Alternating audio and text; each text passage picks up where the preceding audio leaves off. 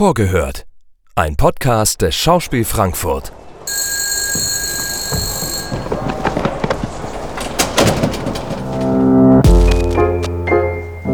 Einen wunderschönen guten Tag, meine sehr verehrten Damen und Herren. Wir begrüßen Sie recht herzlich hier im Schauspiel Frankfurt.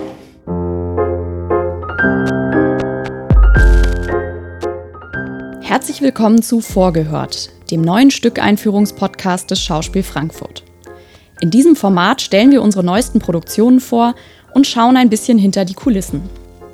Wir geben Ihnen einen inhaltlichen Überblick, gewähren Einblicke in den Entstehungsprozess und sprechen darüber, was Sie bei der jeweiligen Inszenierung erwartet.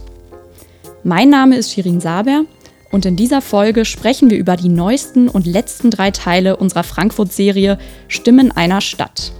Ein Projekt, das wir über eine Zeitspanne von drei Jahren gemeinsam mit dem Literaturhaus Frankfurt realisiert haben. Hierfür haben verschiedene Autorinnen und Autoren Menschen aus Frankfurt getroffen und aus diesen Begegnungen eine poetische Überschreibung vorgenommen.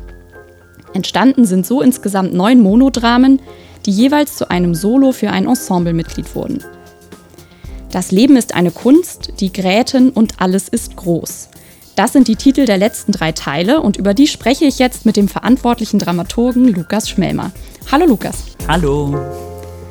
Das Leben ist eine Kunst wurde vom Frankfurter Autor und Büchnerpreisträger Martin Mosebach geschrieben, der in seiner Heimat eine hohe Bekanntheit genießt. In seinen Werken hat er sich immer wieder mit Frankfurt auseinandergesetzt. Wie setzt sich diese Beschäftigung des Autors in der Monologreihe Stimmen einer Stadt nun fort? Der Monolog ähm, handelt von der Figur Erna Klobig, die auch schon in Mosebachs Frankfurt-Roman Eine lange Nacht vorkommt. Die Protagonistin des Monologs lebt gemeinsam mit ihrer Tochter und deren Ehemann in einer kleinen Wohnung im Bahnhofsviertel. Sie ist finanziell äußerst prekär aufgestellt und kann schon seit einer ganzen Zeit die Miete nicht mehr bezahlen. Und so läuft sie nun Gefahr, ihre Wohnung zu verlieren das ist natürlich ein Thema, das in Frankfurt wie in ganz vielen anderen Großstädten ein Riesenproblem darstellt. Wer kann sich die Stadt überhaupt noch leisten und was passiert dann mit denjenigen, die das nicht mehr können? Dabei ist nicht zu vergessen, dass hinter jeder dieser gekündigten Wohnungen ein Schicksal steht, ein Mensch mit einer ganz eigenen Geschichte. Das Leben ist eine Kunst ist ja ein durchaus mehrdeutiger Titel, denn für das Leben der Protagonistin des Texts, Erna Klobig, spielt die Kunst tatsächlich eine nicht unwesentliche Rolle, oder? Ja, also Erna lebte in einer Welt von Künstlern und Intellektuellen. Sie gehörte der 68er Generation an und äh, die Männer, die, äh, mit denen sie Beziehungen führte, ihr ganzes Leben lang, waren alles äh, Menschen aus dem künstlerischen Milieu. Also es gab einen bildenden Künstler, einen Akademiker, einen Filmemacher. Sie selbst hat sich als äh, Übersetzerin versucht. Ähm, daher spielt äh, die Kunst im wahrsten Sinne des Wortes eine sehr, sehr äh, wichtige Rolle für sie. Nach wie vor äh, ist ihr Selbstverständnis davon geprägt, dass sie Künstlerin ist, auch wenn sie seit längerem ihre Wohnung eigentlich nicht mehr verlassen hat, nicht mehr künstlerisch tätig ist und auch keine Kontakte zu ähm, Künstlern in der Außenwelt hat. Dann machen wir jetzt mal einen Sprung und kommen zu Lars Brandt. Von ihm stammt der Text zu Die Gräten. Größere Bekanntheit äh, erlangt hat der Autor spätestens mit seinem Buch Andenken über seinen noch berühmteren Vater Willy Brandt. Und nun hat er einen Monolog über einen SPD-Politiker in Frankfurt geschrieben. Worum geht es darin und wie viel Biografisches steckt eigentlich in diesem Text?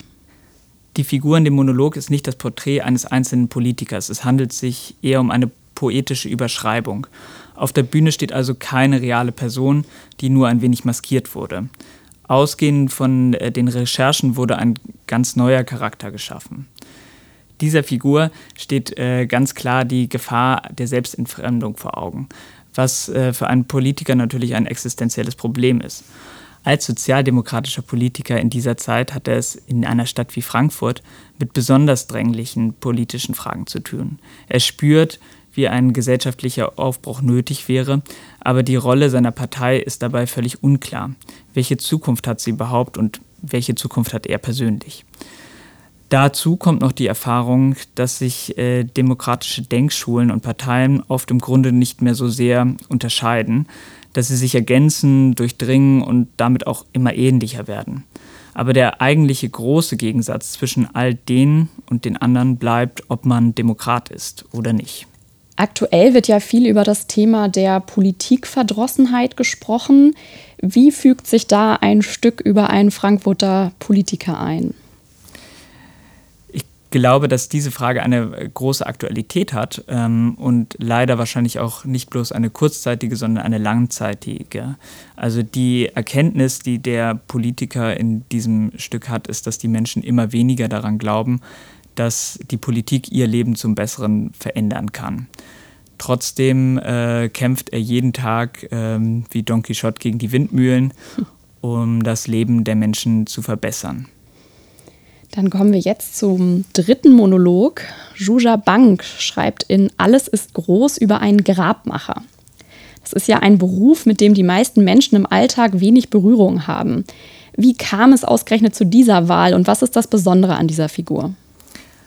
Die Wahl, äh, hat mir die Autorin erzählt, fiel dadurch, äh, dass sie auf einer Beerdigung war und da ist ihr im Hintergrund halt eine Figur aufgefallen, die ganz makellos gekleidet irgendwie im Schatten ähm, dieser ganzen Feierlichkeit, dieses ganzen Rituals äh, sich aufhielt und ähm, das hat ihr Interesse geweckt. Und äh, sie hat dann mit dieser ähm, Person ein Gespräch angefangen und herausbekommen, dass es ein Grabmacher war. Also es ist eine ganz persönliche Geschichte. Und äh, das Besondere an dieser Figur ist, äh, dass ähm, die Perspektive, die diese Figur auf äh, das Leben allgemein und auf seinen Beruf hat, ähm, dadurch geprägt ist, dass sie halt eben aus dem, ja nicht verborgenen, aber schon aus dem Hintergrund quasi einen Blick auf äh, die Menschen, auf die trauernden Menschen äh, wirft und dabei etwas über das Leben äh, beobachtet. Wir sind gespannt auf diesen Monolog und natürlich auf die beiden anderen. Vielen Dank für das Gespräch, Lukas Schmelmer. Stimmen einer Stadt 7, 8 und 9 haben ihre Uraufführung am 13. September in den Kammerspielen. Regie führen Anselm Weber und Cornelius Eich. Das war Vorgehört, der Stückeinführungspodcast des Schauspiel Frankfurt.